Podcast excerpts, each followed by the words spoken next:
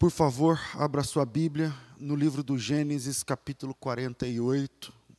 Gênesis 48.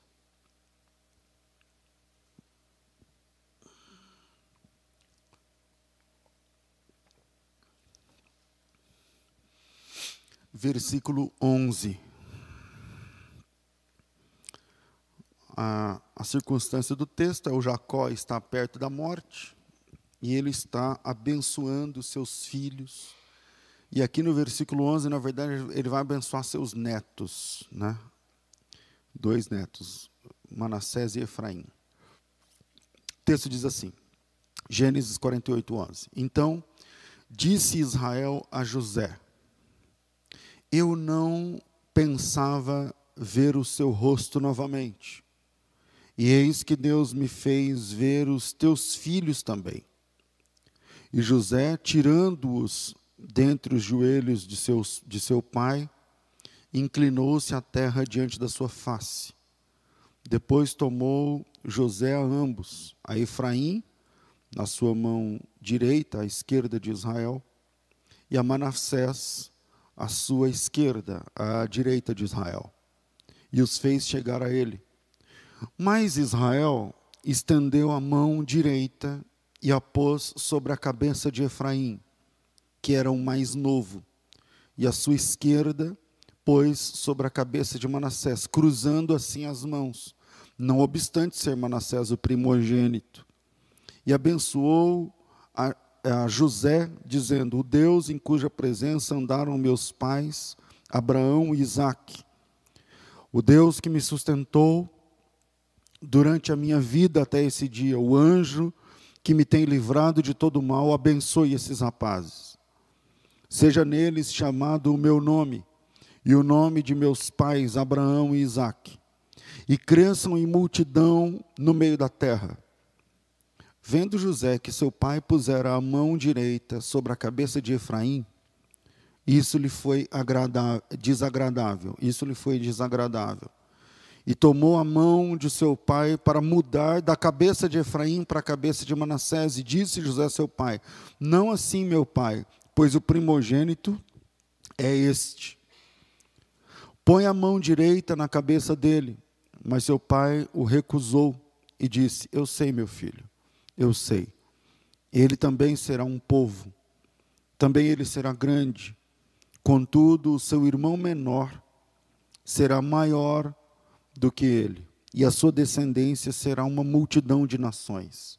Assim, o abençoou naquele dia, declarando: Por vós Israel abençoará, dizendo: Deus te faça como a Efraim e como a Manassés. E pôs o nome de Efraim adiante do nome de Manassés. Nós vivemos uma época onde sobrenomes importam.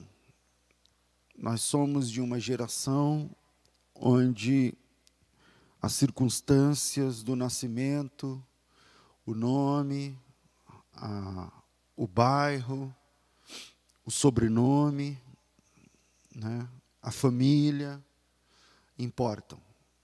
Se hoje é, as pessoas elas, se você tem aí um sobrenome diferente, quando eu falo diferente, importante, é, não adianta dizer que é o contrário, que as pessoas já tratam com uma certa diferença, com uma certa é, honra a partir do, do sobrenome. E eu sei disso porque é, eu, eu, eu vejo isso acontecendo na prática. Veja, eu não tenho, eu não sou uma pessoa importante nem nada.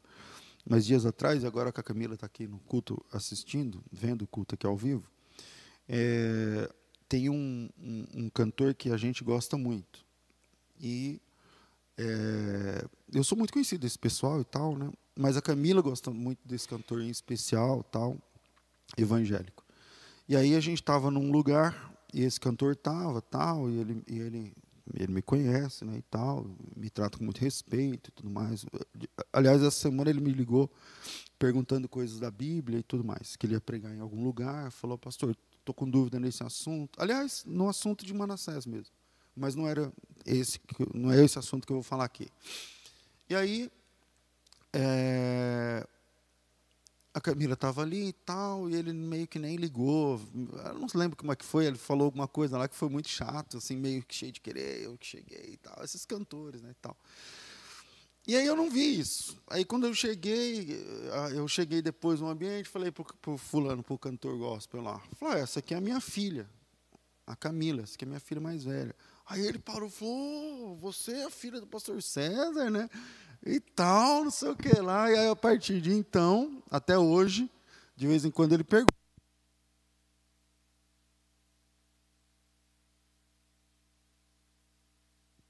Som, som. E aí ele falou, esse microfone que já está dando o que tinha que dar, né? E aí ele falou, ah, você, até hoje então ele pergunta, né, e sua filha, tal, não sei o que, tudo mais. Quer dizer, era de um jeito antes de ser minha filha, aí depois que é minha filha, aí é, é de outro jeito.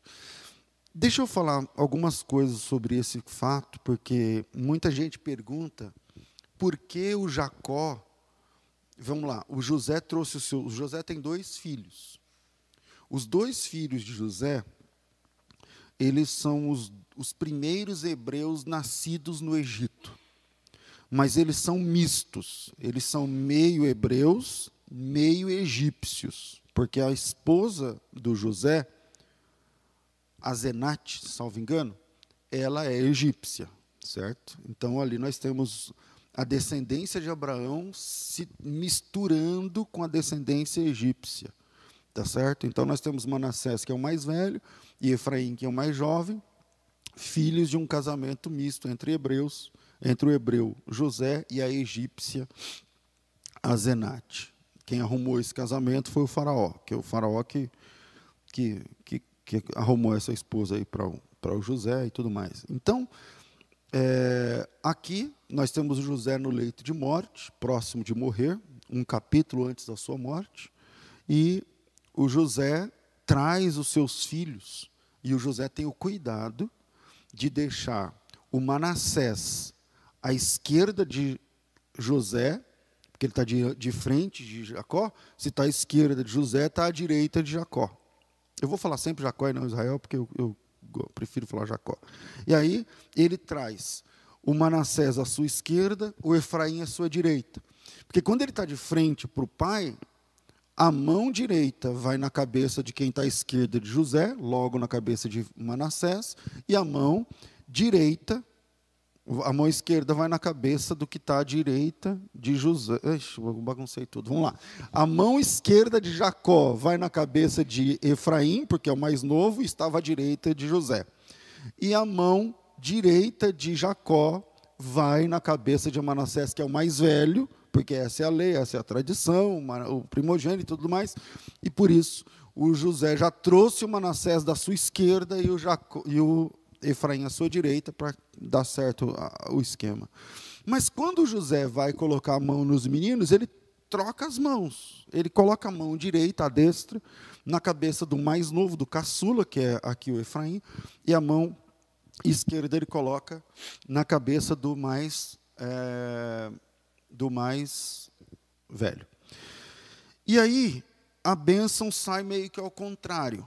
A bênção principal tal recai sobre o caçula e não sobre o mais velho. Isso é um problema na tradição. O, o José fala assim: não, pai, está errado.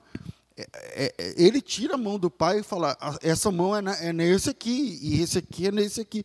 E aí o Jacó diz: não, é, é, é isso mesmo, e, e vai ser assim. E aí ele profetiza: né? os dois vão ser nações, mas esse aqui vai ser maior e tudo mais e tal.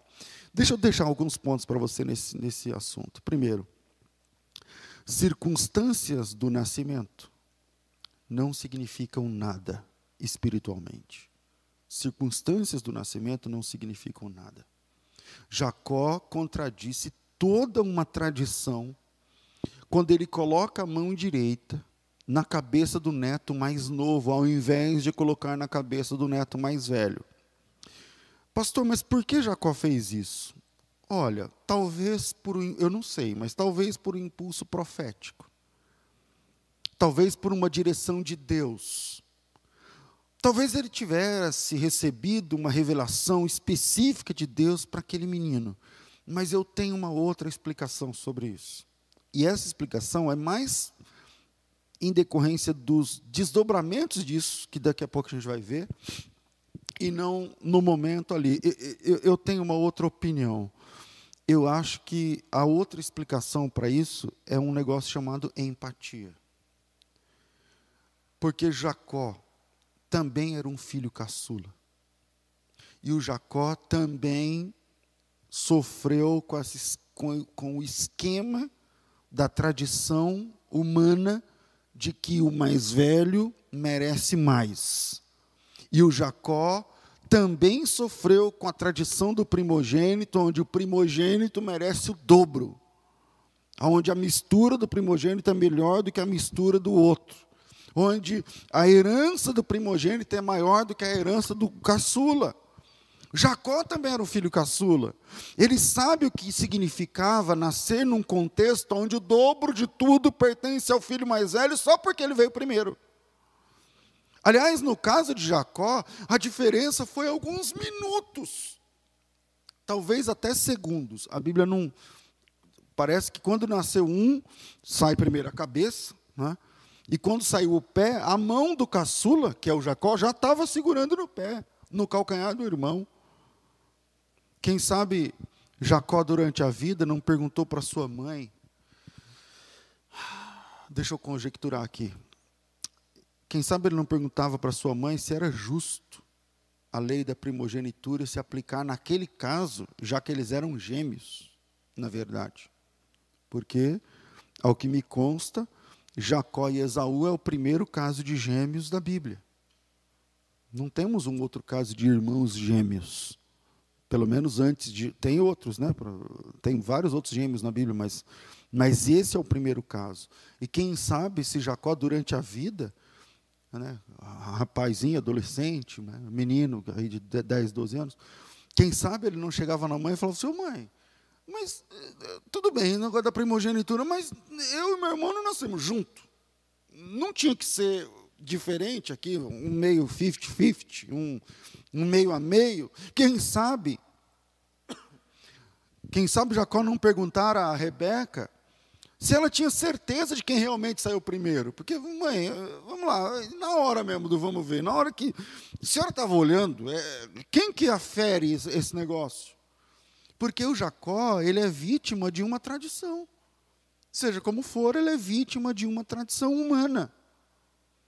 Deixa eu falar uma coisa sobre isso. Quando eu falo tradição humana, talvez algumas pessoas vão torcer o nariz, aí franzir a sobrancelha, dizendo, não, o pastor está contra a Bíblia. Então vamos lá.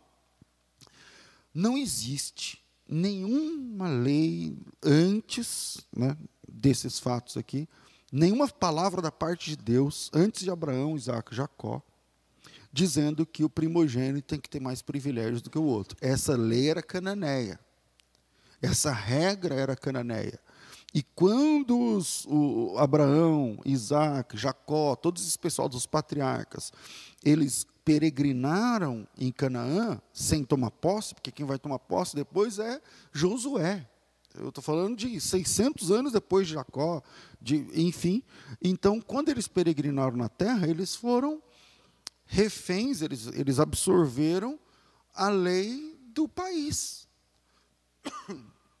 Tem leis que são diferentes de país para país. Por exemplo, o americano gosta muito de vir para o Brasil, porque no Brasil você pode beber na rua. Você pode pegar uma garrafa de cerveja na porta de um bar, na, na, na mesa de um bar, e tomar. E aqui não é proibido. Mas nos Estados Unidos é proibido beber na rua. Ninguém bebe na rua. Bebida lá nos Estados Unidos é dentro de casa ou dentro do estabelecimento, mas não na rua. Então, para nós, até para nós que somos crentes, é normal a pessoa beber na rua. Você está andando na rua e o cara está tomando uma latinha de cerveja e tal, e está tudo certo, ninguém, é a lei, daqui é, é permitido e tudo mais. Mas quando você vai para os Estados Unidos, por exemplo, estou pensando aqui em uma lei qualquer que é diferente entre nós e, e outra, outra nação, Isso é contra, se você. Pesquisem isso que eu estou falando. Pesquisem isso que eu estou falando. Por brasileiros, por exemplo, que vão para os Estados Unidos para passeio e tal e tudo mais. Alguns deles são presos, é uma prisão circunstancial, que depois solta, você paga lá não sei quantos dólares e tudo mais. Porque o cara não sabia e ele pega a cerveja ou, ou sei lá o que, que é e sai na rua uh, bebendo quando não pode. Então, quer dizer, quem mora lá tem que se adequar à lei de lá e quem vem para cá se adequa à lei daqui. São leis diferentes. São leis, algumas leis são esdrúxulas.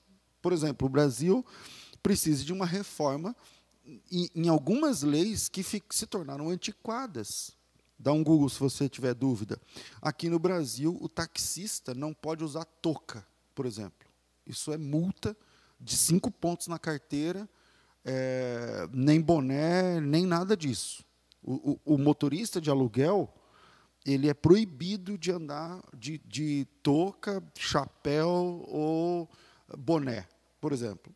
Para mim, uma lei antiquada. Alguns, os motoristas de hoje, talvez nem saibam, mas é uma lei. Quando José, quando, quando José não, quando Jacó nasceu, ele nasce num ambiente onde a primogenitura é a lei. E seja como for, ele é vítima disso aí.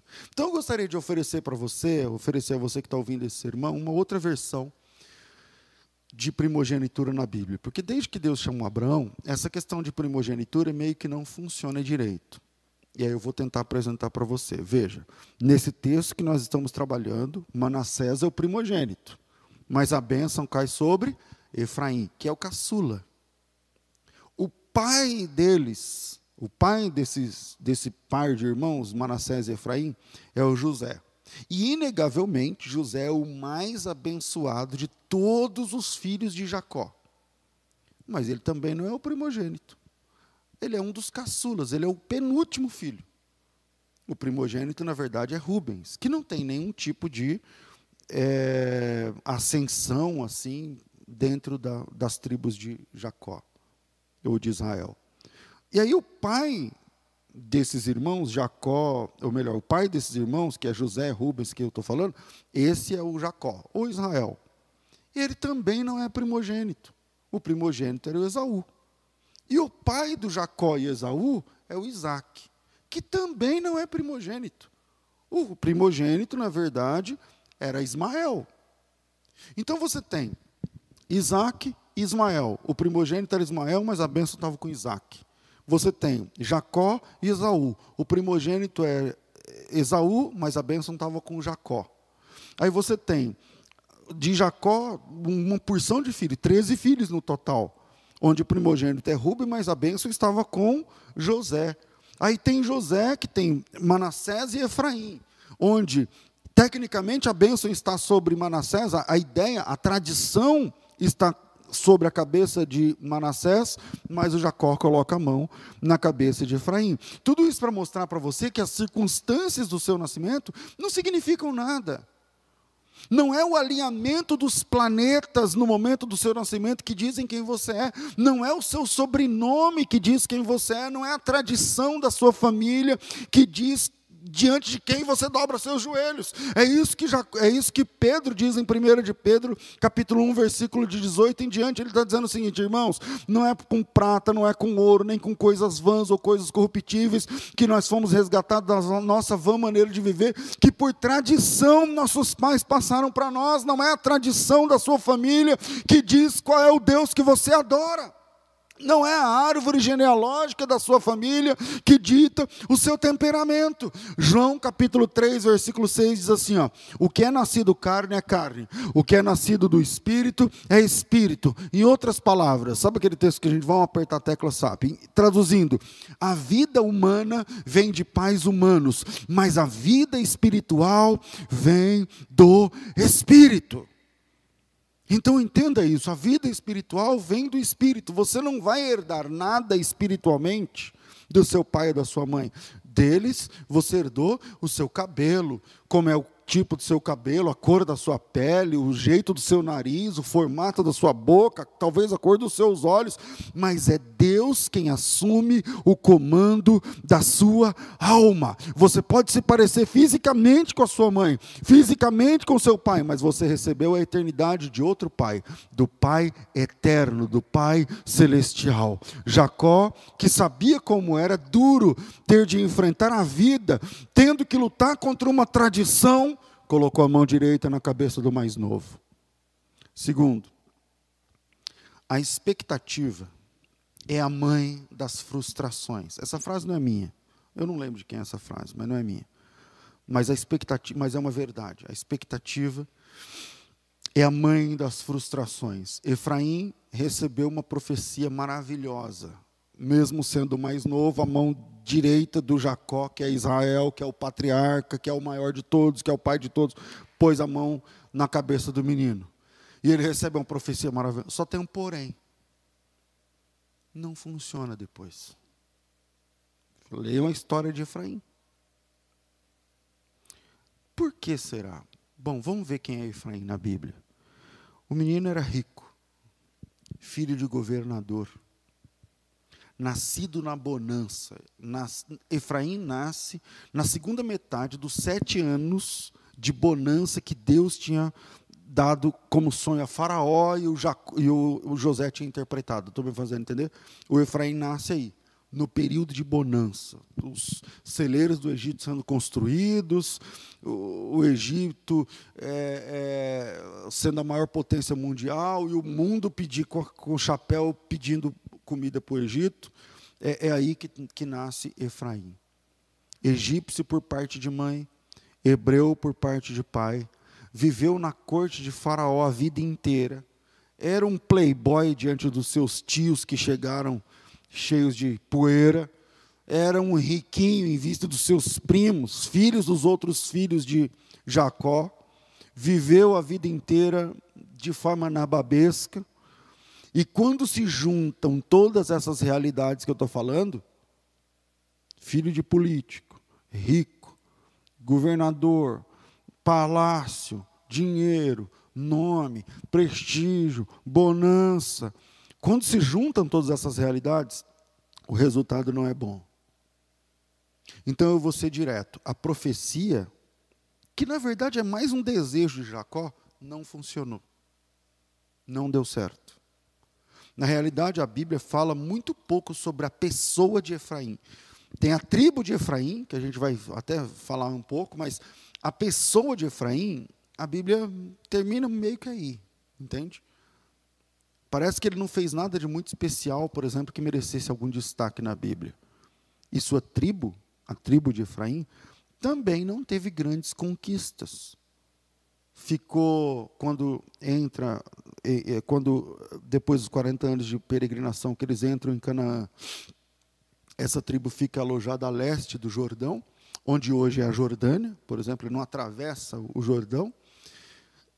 Depois atravessa tem eh, de fato algumas terras importantes né que eu me lembro o maior nome da tribo de Efraim era era Josué Josué era efraimita mas depois Josué, não me lembro de nenhum, diferente de Manassés, por exemplo, que produziu, por exemplo, Gideão, por exemplo, e alguns outros nomes são da tribo de Manassés, mas a tribo de Efraim hum, não, não, não tem grandes, grandes conquistas. Finalmente, depois do período dos juízes, né, é, na verdade, na, no período dos juízes, isso é Juízes capítulo 12 ou 13, por ali, a tribo de Efraim tinha a fama de ser a mais rebelde de todas as tribos de Israel e acabou sendo exterminada por Jefité. Por Jefité. Eu acho que Jefité era até de Manassés, lá atrás. Eu tenho que fazer essa conta aí, porque Manassés ele é de, ele é de Gileade, que Gileade talvez seja da, da parte de Manassés. Tem que fazer essa pesquisa que eu não fiz, me perdoe. Mas a questão é, a profecia era cheia de boa vontade, mas não funcionou. Expectativas altas podem ser um problema. E aí isso nos mostra que aquela profecia de Jacó era, na verdade, um desejo de Jacó.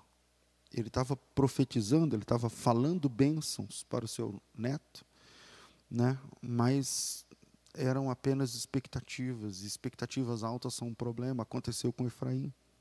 Então aprenda a não gerar expectativas tão altas, especialmente quando essa expectativa envolve outras pessoas. Casamentos não funcionam por causa disso. Alguns casamentos não funcionam por causa disso. Porque a pessoa entra no casamento tendo a expectativa de que aquele homem, ele é tudo, ele é o guarda, ele é o cara, ele é o provedor, ele é o pai, blá, blá, blá, quando na verdade ele é um cara, ele é uma pessoa normal. Casamentos, alguns não funcionam por causa disso, porque o cara entra achando que aquela mulher, aquela pessoa, aquela, e tal, e tal, e quando na verdade é só mais uma mulher, é uma pessoa normal, com erros, com falhas. A maioria das amizades desfeitas tem a ver com frustrações, em cima de ações que você não esperava ou que você esperava que fossem diferentes. E aí você se frustra. Mas veja, se você parar e analisar friamente, talvez aquilo que a pessoa falou, a ação que ela teve, foi normal. O problema não é a ação ou o que ela disse, o problema foi a expectativa que você tinha dela. Puxa, ela não me convidou para aquele almoço. Tá bom, mas é que você achava, a expectativa que você tinha era essa, e ela apenas não lembrou do seu nome. É uma resposta atravessada que você não esperava e você se frustra. É uma falta, é a falta de uma resposta. Não visualizou, não, não falou, e aí você se frustra. É um comportamento que você não esperava, e aí você se frustra. É uma palavra que você não estava pronta ou pronto para ouvir, não, naquela, não daquela pessoa, não naquela situação, e veio aquela palavra. Aí pronto. Aí você para e pensa que, na verdade, não é bem a palavra que te fez sofrer, mas quem falou. E agora eu estou te propondo que você pense que não é bem a palavra, nem quem falou, mas é o que você esperava ter ouvido que você não ouviu. É uma atitude que você não esperava, não esperava que viesse de uma pessoa que você gosta, ou que você concebeu na sua cabeça que não dele não, não dela não. É frustração, é decepção, é tristeza. É você fechando seu coração dizendo: "Ah, eu tenho que aprender a ser ruim. Eu sou muito boa. Eu sou muito bom. Eu tenho que largar de ser bobo. Eu tenho que parar de acreditar nessas pessoas, eu tenho que parar de ser, eu tenho que ser mal, eu tenho que ser ruim agora, agora eu tenho que aprender a falar não. Eu tenho, talvez você tenha falado isso essa semana ou esses dias. Agora pare um minuto e perceba que na realidade o que machuca não é o que a pessoa fez.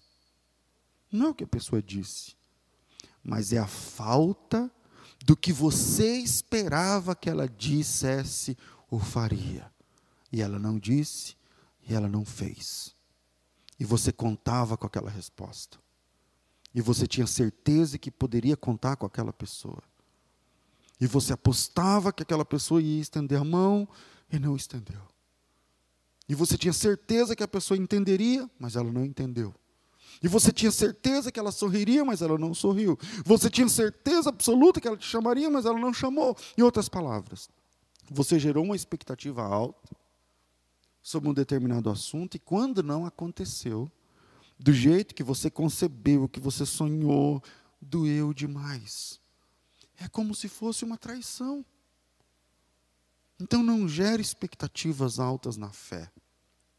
Porque, e se a resposta for não? Não gere expectativas altas nos negócios, porque e se o faturamento não acompanha?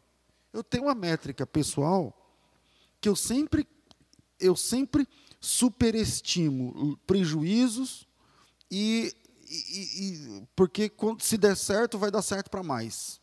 Sempre quando eu vou fazer é um evento, é um produto novo, é um curso novo, alguma coisa, eu, eu sento e tenho, faço um custo. Então, quanto custa isso, quanto custa isso, quanto custa isso, o marketing, quanto custa isso, quanto, o preço, a precificação, quanto custa isso, e aí eu faço de um jeito de que eu sempre quero me surpreender para mais e não para menos, mas tem gente que é o contrário. Tem gente que é o contrário, falou, não, ele não vai, ele não vai falar desse jeito, não, ele não vai, isso não vai acontecer, chega lá, acontece. Aí acaba com você. Não gere expectativas altas na vida. Porque se não acontecer, você, você se acaba. Quando na verdade era a sua expectativa que estava errada. Se mantenha firme na realidade e não na possibilidade. A possibilidade é sempre uma possibilidade. Pode dar certo, pode dar errado. E se tudo der errado, não há problema nenhum, se a sua expectativa não for alta. Terceiro, não seja, não, decida não ser vítima de expectativas. Presta atenção, algumas profecias são unilaterais. Eu já tenho, tenho, já tenho que terminar, né? Rapidinho. Algumas profecias na Bíblia são unilaterais, outras não. Por exemplo, pastor, quando a profecia é unilateral, o que, que é? É que ela não depende de ninguém, vai acontecer. Deus falou aquilo, vai acontecer. E algumas profecias são bilaterais. Por exemplo, Deus diz assim, ó, sei lá, Deuteronômio 28. Se hoje ouvires a voz do Senhor teu Deus, se você fizer isso, isso e isso, você vai colher isso, isso e isso. É bilateral. Deus está falando o que pode acontecer na sua vida, caso você se posicione vivendo uma vida assim, assim, assim. Estou me fazendo entender? Então veja, quando a profecia é bilateral, tem um condicional aí no meio, significa que você precisa agir. Que você precisa arregaçar as mangas e agir. Eu vou dar um exemplo de profecia unilateral, onde não depende de você, e profecia bilateral, acho que eu já dei. Uma profecia unilateral, vamos lá. O glorioso retorno de Cristo. É essa profecia unilateral. Independente da sua fé, Jesus Cristo vai voltar. Independente da sua posição, Jesus Cristo vai voltar. Independente da sua opinião, Jesus Cristo vai voltar. Não depende de mim, não depende de você, não depende da igreja, como alguns pensam, não depende nem da evangelização dos povos. Jesus Cristo vai voltar. Esses céus vão rasgar, a trombeta vai tocar e Jesus Cristo vai buscar a sua igreja. Essa profecia é unilateral. Mas a profecia de Jacó e Efraim é bilateral. Ela é, é uma profecia que é um querer, uma, uma, uma vontade. O Jacó, a história de Jacó, Jacó é um lutador. Jacó lutou contra tudo, contra todos. O cara teve que trabalhar o dobro para casar. O cara teve que lutar, recomeçar várias vezes. Ele sai por conta de uma ideia da sua mãe e vai para Arã. Teve que aprender aramaico, teve que se colocar em outra cultura. Casou ali. O salário foi mudado dez vezes para baixo. Teve de lutar contra o sogro, teve de lutar contra tudo. O Jacó é um lutador. E venceu. E ele, era o, não é, ele não é o primogênito, então ele colocou a mão direita na cabeça do mais novo, como quem disse: eu, eu, faça o que eu fiz, lute como eu lutei, você vai viver como eu vivi. Você vai ter as bênçãos que eu tive. A profecia era bilateral. Quer dizer, o menino precisava ser o homem certo para viver aquela profecia. Ele precisava tomar posição para alcançar promessas. Mas ele é filho de governador, é outra coisa, é outro esquema. Tem muita gente que vive uma postura passiva na fé. Passiva, tipo, ah, se Deus quiser, se funcionar e tal. Não, meu irmão, levanta cedo e vai atrás. Seja ativo. Ah, pastor, mas Deus falou. Então, então Deus falou, vai para cima que vai dar certo. Pare de apenas observar. Uma vez, semana passada, um, eu falei uma, aconselhando uma pessoa, daquelas que eu falo no, no, nos stories do Instagram, e uma pessoa me chamou e falou, pastor, eu, mas a, a, na verdade o conselho que eu dei foi muito simples. A pessoa falou, pastor, eu não consigo ler livros. Como que eu faço? Eu, eu falei, olha, a, a gente tem uma autossabotagem muito grande com a gente. Você, eu, eu vou falar o que eu faço. Marque datas. Você pega um livro, fala, eu tenho essa semana para ler esse livro. Para você mesmo. Porque é um jeito de você cobrar a você mesmo. Aí eu, eu recebi uma pessoa, uma, uma mensagem da pessoa falou, pastor, virou uma chave na minha cabeça. Fazia duas semanas que eu tinha falado isso aí. Falou, eu já li três livros, eu já estou fazendo isso, isso, isso, isso. Pronto, pronto.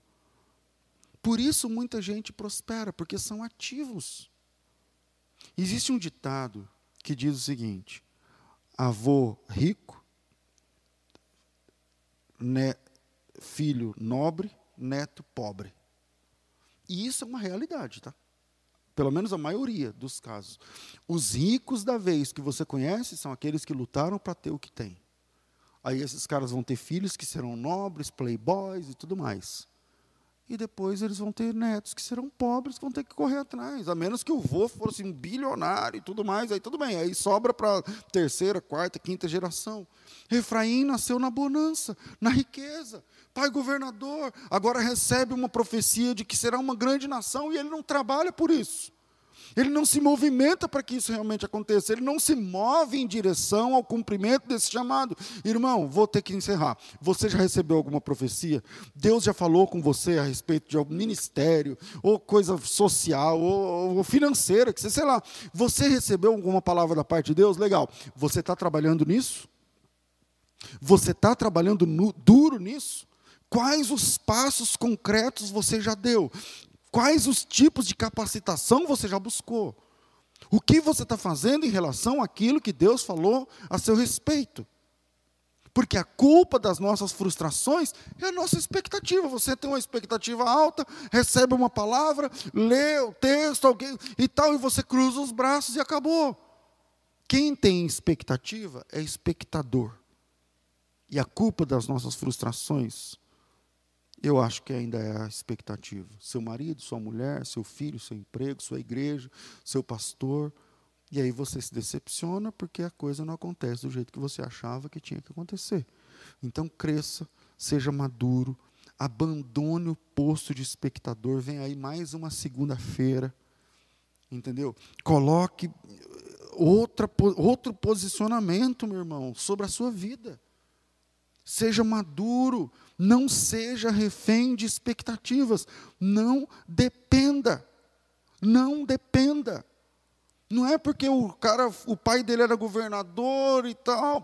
O que, que deu? O que, que terminou? Recebeu palavra profética, recebeu palavra de Deus. O pai era importante, o avô era importante, o, o bisavô era importante. O cara é filho de José, que é filho de Jacó, que é filho de Isaac, que é filho de Abraão. O cara tem uma linhagem nobre. O pai é rico. Ele nasceu, está no maior domínio do mundo. No maior domínio do mundo, seu pai é o segundo no poder e tal, tudo mais. Ele recebeu e agora? Faz o quê? Termina como? Como é que termina a tribo de Efraim? Quantas palavras da parte de Deus você recebeu? E como é que termina essa história, no seu caso? Não dependa. Quer um conselho? Não dependa. Não dependa. Lute. Arregace as mangas como fez Jacó e não fique dormindo no ponto como fez Efraim. Arregace as mangas, Deus falou? Falou. Então eu vou trabalhar para que aquilo que o Senhor falou aconteça na minha vida. Que Deus abençoe vocês, em nome de Jesus.